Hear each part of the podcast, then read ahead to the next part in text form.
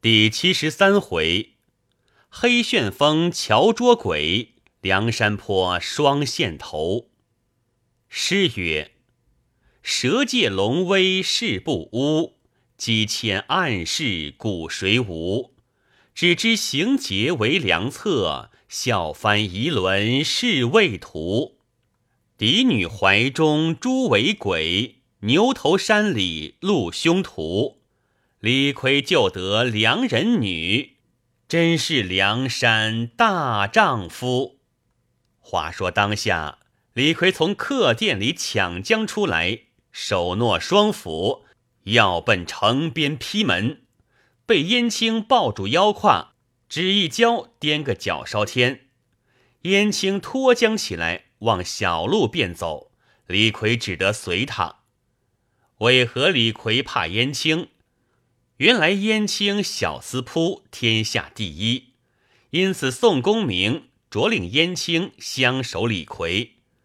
李逵若不随他，燕青小司扑手到一交。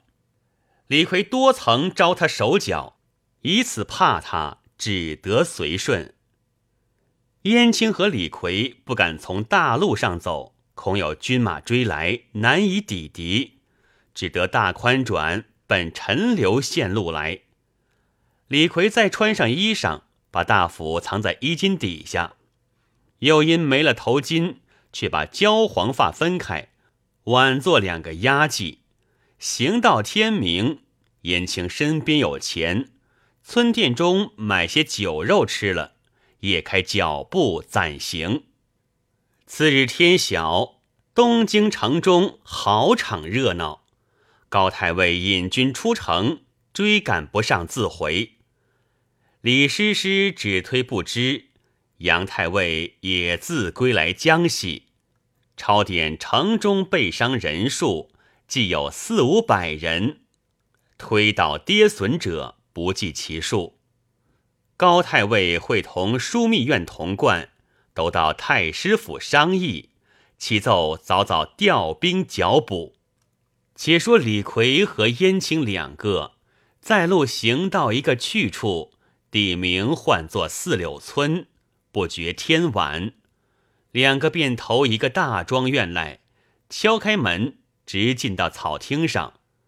庄主狄太公出来迎接，看见李逵挽着两个丫髻，却不见穿道袍，面貌生得又丑，正不知是什么人。太公随口问燕青道：“这位是哪里来的师傅？”燕青笑道：“这师傅是个敲旗人，你们都不醒的他，胡乱趁些晚饭吃，借宿一宿，明日早行。”李逵只不作声。太公听得这话，倒地便拜李逵，说道：“师傅可救弟子则个？”李逵道。你要我救你甚事？实对我说。那太公道：“我家一百余口，夫妻两个，嫡亲只有一个女儿，年二十余岁。半年之前招了一个邪祟，只在房中茶饭，并不出来讨吃。若还有人去叫他，砖石乱打出来，家中人多被他打伤了。”累累请将法官来，也捉他不得。李逵道：“太公，我是冀州罗真人的徒弟，会的腾云驾雾，专能捉鬼。你若舍得东西，我与你今夜捉鬼。如今先要一猪一羊祭祀神将。”太公道：“猪羊我家尽有，酒自不必的说。”李逵道。你捡的肥膘的宰了，煮烂将来，好酒更要几瓶，便可安排今夜三更与你捉鬼。太公道：“师傅如要舒服纸扎，老汉家中也有。”李逵道：“我的法只是一样，都没什么鸟符，伸到房里便揪出鬼来。”燕青忍笑不住，老儿只道他是好话。安排了半夜，猪羊都煮得熟了，摆在厅前。李逵叫讨大碗，滚热酒十瓶架做一巡筛，明晃晃点着两支蜡烛，焰焰烧得一炉好香。李逵多条凳子坐在当中，并不念甚言语，腰间拔出大斧，砍开猪羊，大块家扯将下来吃。又叫燕青道：“小乙哥，你也来吃些。”燕青冷笑：“哪里肯来吃？”李逵吃得饱了，饮过五六碗好酒，惊得太公呆了。李逵便叫众庄客。你们都来散福，拈指间散了残肉。李逵道：“呃，快舀桶汤来，与我们洗手洗脚。”无疑时洗了手脚，问太公讨茶吃了，又问燕青道：“你曾吃饭也不曾？”燕青道：“吃得饱了。”李逵对太公道：“酒又醉，肉又饱。”明日要走路程，老爷们去睡。太公道：“却是苦也。这鬼几时捉的？有诗为证：绿酒乌珠尽立床，奸夫淫女正同床。山翁谬认为邪祟，断送筹谋两命亡。”李逵道：“你真个要我捉鬼？捉人引我？”去你女儿房里去。太公道：“便是神道，如今在房中，砖石乱打出来，谁人敢去？”李逵把两把板斧在手，叫人将火把远远照着。李逵大踏步，直抢到房边，只见房内隐隐的有灯。李逵把眼看时，见一个后生搂着一个妇人在那里说话。李逵一脚踢开了房门，斧到处，只见砍得火光爆散，霹雳交加。定睛打一看时，原来把灯盏砍翻了。那后生却待要走，被李逵大喝一声，扶起处，早把后生砍翻。这婆娘便钻入床底下躲了。李逵把那汉子先一斧砍下头来。提在床上，把斧敲着床边，喝道：“婆娘，你快出来！若不钻出来时，河床都剁得粉碎。”婆娘连声叫道：“你饶我性命，我出来。”却才钻出头来，被李逵揪住头发，直拖到死尸边，问道：“我杀的这厮是谁？”婆娘道：“是我奸夫王小二。”李逵又问道。砖头饭食哪里得来？婆娘道：“这是我把金银头面与他三二更从墙上运将入来。”李逵道：“这等阿扎婆娘要你何用？”揪到床边，一斧砍下头来，把两个人头拴作一处，再提婆娘尸首和汉子身尸相并。李逵道：“吃得饱，正没消食处。”就解下上半截衣裳，拿起双斧，看着两个死尸一上一下，恰似发雷的乱剁了一阵。李逵笑道：“眼见这两个不得活了，插起大斧，提着人头，大叫出厅前来：两个鬼我都捉了！撇下人头，满庄里人都吃一惊，都来看时。认得这个是太公的女儿，那个人头无人认得。树内一个庄客相了一回，认出道：“有些像东村头会沾巧的王小二。”李逵道：“这个庄客倒眼乖。”太公道：“师傅怎生得知？”李逵道：“你女儿躲在床底下，被我揪出来问时，说道他是奸夫王小二，吃的饮食。”都是他运来，问了背细，方才下手。太公哭道：“师傅，留得我女儿也罢。”李逵骂道：“妲己老牛，女儿偷了汉子，兀自要留他。你嫩的哭时，倒要赖我不卸将。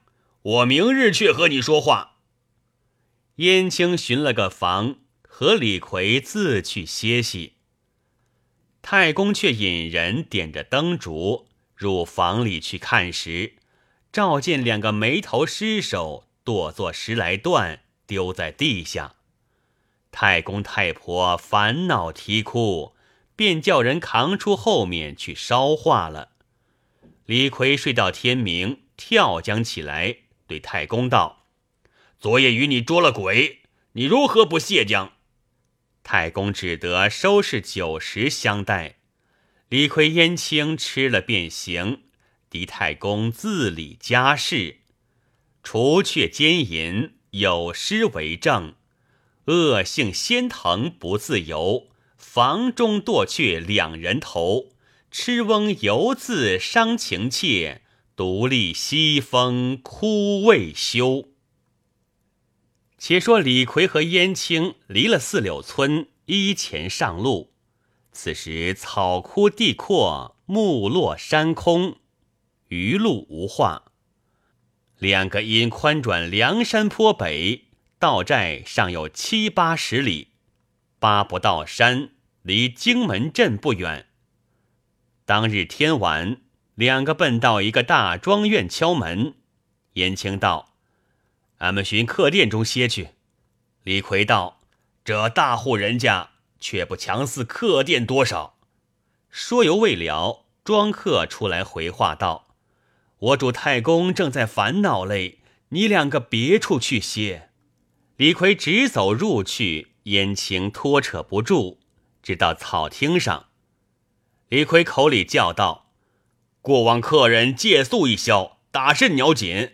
便道太公烦恼。”我正要和烦恼的说话，里面太公张时看见李逵生的凶恶，暗地叫人出来接纳，请去厅外侧首有间耳房，叫他两个安歇，造些饭吃与他两个吃，着他里面去睡。多样时搬出饭来，两个吃了就便歇息。李逵当夜没歇酒。在土炕子上翻来覆去睡不着，只听得太公太婆在里面哽哽咽咽的哭。李逵心焦，那双眼怎的得合？八到天明，跳将起来，便向厅前问道：“你家什么人哭着一夜，搅得老爷睡不着？”太公听了，只得出来答道。我家有个女儿，年方一十八岁，吃人抢了去，以此烦恼。李逵骂道：“妲己老牛，男大须婚，女大须嫁，烦恼做什么？”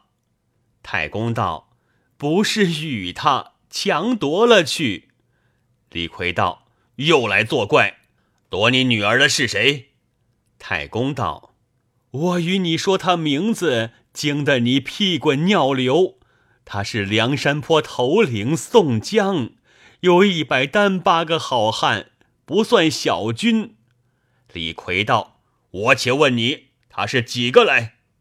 太公道：“两日前，他和一个小后生各骑着一匹马来。”李逵便叫：“燕小乙哥，你来听着老儿说的话。俺哥哥原来口是心非。”不是好人了也。燕青道：“大哥莫要造次，定没这事。”李逵道：“他在东京兀自去李师师家去，到这里怕不做出来。”李逵道：“你庄里有饭，讨些我们吃。”对太公说道：“我便是梁山坡黑旋风李逵，这个便是浪子燕青。既是宋江夺了你的女儿，我去讨来还你。”太公拜谢了。李逵、燕青竟往梁山坡来，路上无话，直到忠义堂上。宋江见了李逵、燕青回来，便问道：“兄弟，你两个哪里来？错了许多路，如今方到。”李逵哪里应答？睁圆怪眼，拔出大斧，先砍倒了杏黄旗。把“替天行道”四个字扯作粉碎，众人都吃一惊。宋江喝道：“黑厮又做什么？”李逵拿了双斧，抢上堂来，径奔宋江。当有关胜、林冲、秦明、呼延灼、董平五虎将，慌忙拦住，夺了大斧，揪下堂来。宋江大怒，喝道：“这厮又来作怪！你且说我的过失。”李逵气作一团，哪里说得出？有诗为证：“依草凶徒假姓名，花颜闺女抢台行。李逵不系穷来历，浪说功名有此情。”且说燕青向前道：“哥哥听禀，一路上背戏，他在东京城外客店里跳江出来，拿着双斧要去劈门。”被我一脚颠翻，脱缰起来，说与他：“哥哥已自去了，独自一个疯什么？”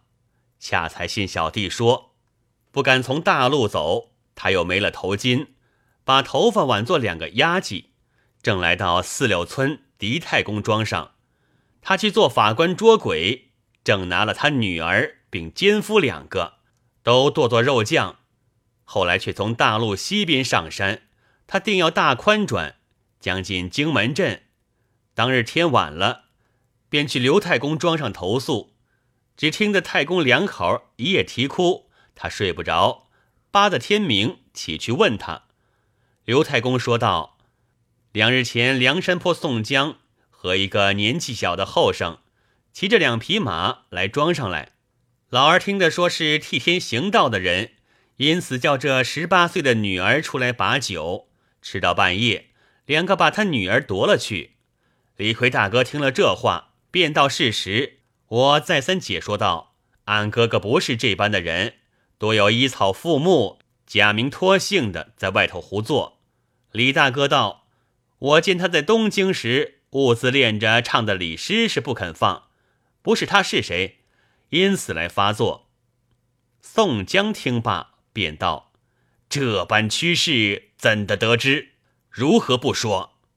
李逵道：“我闲常把你做好汉，你原来却是畜生！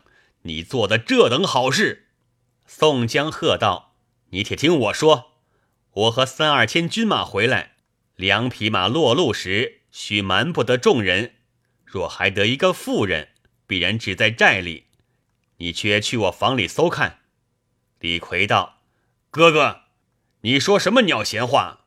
山寨里都是你手下的人，护你的多，哪里不藏过了？我当初敬你是个不贪色欲的好汉，你原正是酒色之徒，杀了阎婆惜便是小样，去东京养李师师便是大样。你不要赖，早早把女儿送还老刘，倒有个商量。你若不把女儿还他时，我早做早杀了你，晚做晚杀了你。宋江道。你且不要闹嚷，那刘太公不死，庄客都在，俺们同去面对。若还对翻了，就那里梳着脖子受你板斧；如若对不翻，你这厮没上下，当得何罪？李逵道：“我若还拿你不着，便梳这颗头与你。”宋江道：“最好，你众兄弟都是见证。”便叫铁面孔目裴宣。写了“堵塞军令状”二纸，两个各输了字。宋江的把与李逵收了，李逵的把与宋江收了。李逵又道：“这后生不是别人，只是柴进。”柴进道：“我便同去。”李逵道：“不怕你不来，若到那里对翻了之时，不怕你柴大官人是米大官人，也吃我几斧。”柴进道：“这个不妨，你先去那里等，我们前去时又怕有敲气。”李逵道：“正是。”便换了燕青，俺两个依前先去，他若不来，便是心虚，回来罢休不得。有诗为证：“李逵闹嚷没甘休，要看梁山寨主头，欲辨是非分彼此。”刘家庄上问来由，燕青与李逵再到刘太公庄上，太公接见，问道：“好汉所事如何？”李逵道：“如今我那宋江，他自来叫你认他，你和太婆并庄客都仔细认他，若还事实，只管实说，不要怕他，我自替你做主。只见庄客报道，有十数骑马来到庄上了。李逵道：“正是了。”侧边屯住了人马，只叫宋江、柴进入来。宋江、柴进竟到草厅上坐下。李逵提着板斧立在侧边，只等老儿叫声是，李逵便要下手。那刘太公进前来拜了宋江。李逵问老儿道：“这个是夺你女儿的不是？”那老儿睁开汪雷眼，打拍老精神，定睛看了道：“不是。”宋江对李逵道：“你却如何？”李逵道。你两个先着眼瞅他，这老儿惧怕你，便不敢说是。宋江道：“你便叫满庄人都来认我。”李逵随即叫众庄客人等认识，齐声叫道：“啊不是。”宋江道：“刘太公，我便是梁山泊宋江，这位兄弟便是柴进。你的女儿多是吃假名托姓的骗将去了。你若打听得出来。”报上山寨，我与你做主。宋江对李逵道：“这里不和你说话，你回来寨里自有便理。”宋江、柴进自与一行人马先回大寨去了。燕青道：“李大哥怎的好？”李逵道：“只是我姓锦上做错了事，既然输了这颗头，我自一刀割将下来。”你把去献与哥哥便了。燕青道：“你没来由寻死做什么？我教你一个法则，唤作负荆请罪。”李逵道：“怎的是负荆？”燕青道：“自把衣服脱了，将麻绳绑缚了，脊梁上背着一把荆杖，拜伏在忠义堂前，告道：‘由哥哥打多少？’他自然不忍下手。”这个唤作负荆请罪。李逵道：“呃，好却好，只是有些惶恐，不如割了头去干净。”燕青道：“山寨里都是你弟兄，何人笑你？”李逵没奈何，只得同燕青回寨来负荆请罪，有诗为证：“三家对证已分明，方显公平正大情。”此日赴京甘请罪，可怜准榻愧余生。却说宋江、柴进先归到忠义堂上，和众弟兄们正说李逵一事，只见黑旋风拖得赤条条的，背上负着一把荆杖，跪在堂前，低着头，口里不作一声。宋江笑道：“你那黑厮怎的赴京？”只这等饶了你不成？李逵道：“兄弟的不是了，哥哥捡几大棍打几十吧。”宋江道：“我和你赌砍头，你如何却来负荆？”李逵道：“哥哥既是不肯饶我，把刀来割这颗头去也是了当。”众人都替李逵赔话。宋江道：“若要我饶他。”只叫他捉的那两个假宋江，讨得刘太公女儿来还他，这等方才饶你。李逵听了，跳将起来说道：“我去，瓮中捉鳖，手到拿来。”宋江道：“他是两个好汉，又有两副鞍马，你只独自一个，如何进棒的他？再叫燕青和你同去。”燕青道。哥哥差遣，小弟愿往，便去房中取了弩子，抄了齐眉杆棒，随着李逵，再到刘太公庄上。燕青细问他来情，刘太公说道：“日平西时来，三更里去了，不知所在，又不敢跟去。那围头的生得矮小，黑瘦面皮；第二个夹壮身材。”短须大眼，二人问了背细，便叫太公放心，好歹要救你女儿还你。我哥哥宋公明的将令，勿要我两个寻将来，不敢违误。便叫煮下干肉，做起蒸饼，各把料袋装了，拴在身边，离了刘太公庄上，先去正北上寻。但见荒僻无人烟去处，走了一两日，绝不见些消耗。却去正东上又寻了两日，直到灵州高堂界内，又无消息。李逵心焦面热，却回来往西边寻去，又寻了两日，绝无些动静。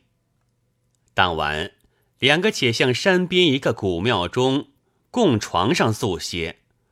李逵哪里睡得着，爬起来坐地。只听得庙外有人走的响，李逵跳将起来，开了庙门看时，只见一条汉子提着把坡刀，转过庙后土缸子上去。李逵在背后跟着，燕青听得，拿了弩弓，提了杆棒，随后赶来，叫道：“李大哥不要赶，我自有道理。”是夜月色朦胧。燕青递杆棒与了李逵，远远望见那汉低着头只顾走。燕青赶进，搭上箭，弩弦稳放，叫声：“如意子不要误我！”只一箭正中那汉的右腿，扑的倒了。李逵赶上，披衣领揪住，直拿到古庙中，喝问道：“你把刘太公的女儿抢到哪里去了？”那汉告道：“好汉，小人不知此事，不曾抢甚刘太公女儿。小的只是这里捡净，做些小买卖，哪里敢大弄，抢夺人家子女？”李逵把那汉捆作一块，提起斧来，喝道：“你若不实说，砍你做二十段！”那汉叫道：“且放小人起来商议。”燕青道：“汉子，我且与你拔了这剑。”放将起来，问道：“刘太公女儿端地是什么人抢了去？只是你这里捡净的，你岂可不知些风声？”那汉道：“哎，小人胡猜，未知真实。离此间西北上约有十五里，有一座山，唤作牛头山。山上就有一个道院，近来新被两个强人，一个姓王名江，一个姓董名海。”这两个都是绿林中草贼，先把道士道童都杀了，随从只有五七个半当，占住了道院，专一下来打劫。但到处只称是宋江，多敢是这两个抢了去。有诗为证：寻贼前居古庙堂，风寒月冷转凄凉，夜深偶获山林客。说出强徒是董王，燕青道：“这话有些来历。汉子，你休怕我，我便是梁山坡浪子燕青，他便是黑旋风李逵。我与你调理剑窗，你便引我两个到那里去。”那人道：“小人愿往。”燕青去寻坡刀还了他，又与他扎缚了窗口，趁着月色微明。燕青、李逵扶着他，走过十五里来路，到那山看时，苦不甚高，果似牛头之状，形如卧牛之势。三个上着山来，天上未明。来到山头看时，团团一遭土墙，里面约有二十来间房子。李逵道：“我与你先跳江入去。”燕青道。且等天明却理会。李逵哪里忍耐的，腾的跳江过去了。只听得里面有人喝声，门开处早有人出来，便挺坡刀来奔李逵。燕青生怕撅撒了事，拄着杆棒也跳过墙来。那中箭的汉子一道烟走了。燕青见这出来的好汉正斗李逵，前身暗行。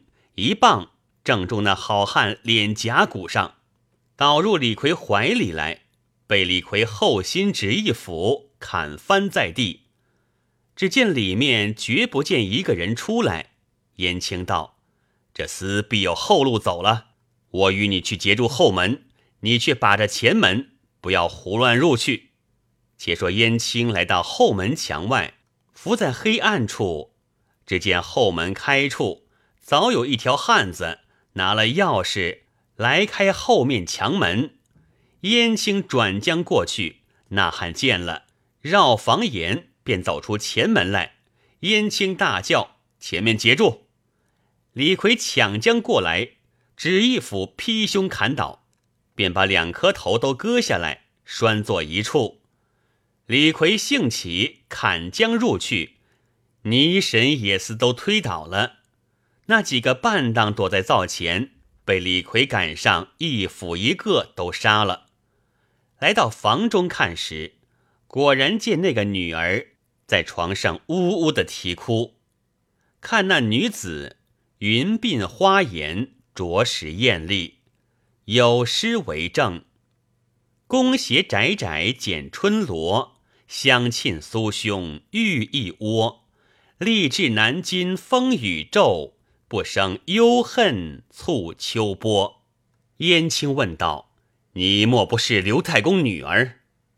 那女子答道：“奴家正是刘太公女儿，是数日之前被这两个贼掳在这里，每夜轮一个将奴家奸宿。